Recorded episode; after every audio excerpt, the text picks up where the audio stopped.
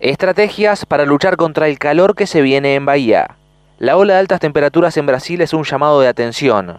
Plantar más árboles, atender síntomas y evitar las zonas más calientes son las principales medidas de prevención.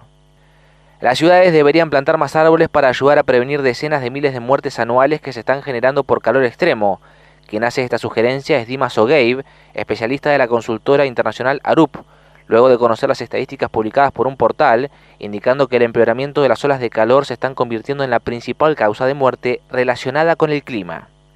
El estudio, realizado en varias ciudades de Europa, estimó que 62.862 fallecimientos registrados durante 2022 en ese continente están asociados al calor extremo.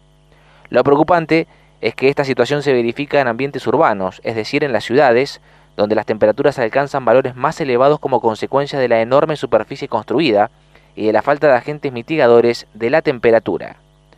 Un dato no menor es que más del 50% de la superficie de una ciudad está conformada por espacios abiertos, calles, veredas y techos, responsables de elevar la temperatura. Reconvertir esos sitios, sumando árboles, tejados verdes y superficies menos agresivas, ayudaría a revertir la preocupante situación. Las islas de calor, Además de estar atravesando el planeta un gran cambio climático con veranos muy calurosos, los núcleos urbanos se convierten en islas de calor, con una temperatura superior a la del área rural circundante. Existe una variedad de parámetros asociados a la ciudad como su trama, también la radiación solar, la proporción altura-ancho de las calles, la masa térmica y el porcentaje de espacios verdes que influyen en el efecto.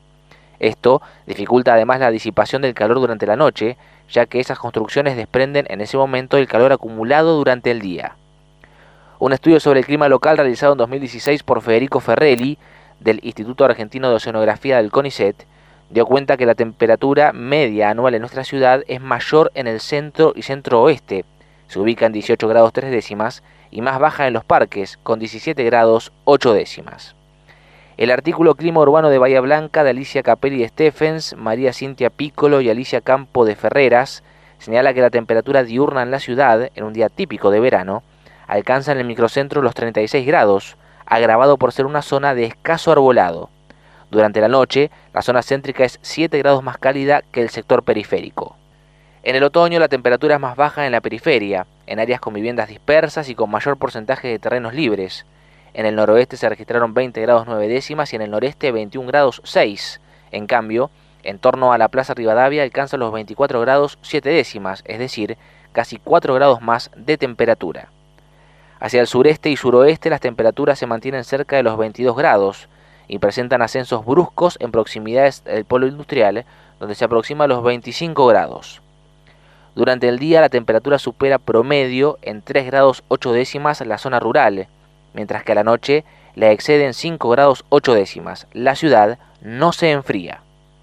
En primavera se detectó la máxima temperatura de 27 grados en Avenida Alem, en proximidades a la UNS, calle de intensa circulación vial. En el sureste se observó otro islote de 24 grados, coincidente con el camino que conduce a puertos. Otro estudio realizado por Ferrer y Bustos y Piccolo, profesionales de la UNS, del Instituto de Oceanografía y del CONICET, comparó la isla de calor local de verano e invierno de 1985 y 2014. La conclusión fue que las modificaciones en el espacio urbano y la mayor densidad de edificios generaron cambios en las temperaturas. En 1986, la ciudad tenía una extensión urbana de 52 kilómetros cuadrados. En 2014, ese área creció un 110%, lo cual generó un aumento de la temperatura de 7 décimas de grado y en una reducción de la humedad del 6%. En la medición diurna de 1985, las temperaturas más elevadas se registraron en la periferia y las menores en el centro y sur. Durante el día la ciudad se presentó más fresca que su entorno. Para 2014 la situación varió por completo, siendo más cálido el centro y el oeste. La isla de calor nocturna de 1985 fue de 7 grados, con temperatura máxima de 30 grados 4 décimas en el microcentro. En 2014, en cambio, la isla de calor nocturna fue de 9 grados 7 décimas, es decir, 2 grados 7 mayor que la de 1985. Es decir, que en las últimas tres décadas el centro bahiense excede por la noche en 10 grados la temperatura de la periferia, a partir del calor acumulado durante el día por el pavimento y los edificios. Un dato no menor porque las noches calurosas atentan contra el sueño y el confort, lo cual tiene repercusiones en la salud. Los cuidados. El riesgo de exponerse a temperaturas altas es sufrir una enfermedad por calor, sobre todo los niños y adultos mayores. Es importante saber que cuando aparece la sed es porque uno se está deshidratando y en estos extremos de la vida hay que estar bien hidratado todo el día. Quien señala esto es Graciela González Prieto, médica clínica y secretaria técnica de la dirección del Hospital Municipal. Mencionó la necesidad de tener mayores cuidados las personas con enfermedades crónicas como diabetes, hipertensión, obesidad, cardiovasculares, autoinmunes u oncológicas. Las precauciones deben ser mayores cuando se realizan tareas al aire libre, tomando precauciones desde que se sale de su casa con protectores solares, ropas claras, protección en la cabeza e hidratación. La profesional mencionó que la ciudad necesita más espacios verdes.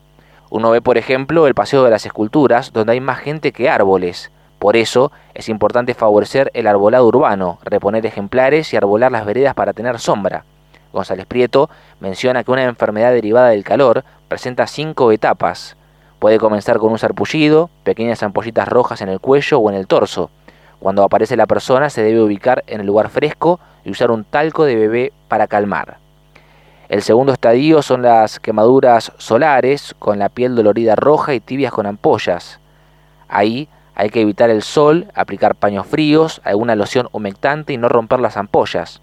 El tercer estadio son los espasmos o calambres musculares con un sudor abundante.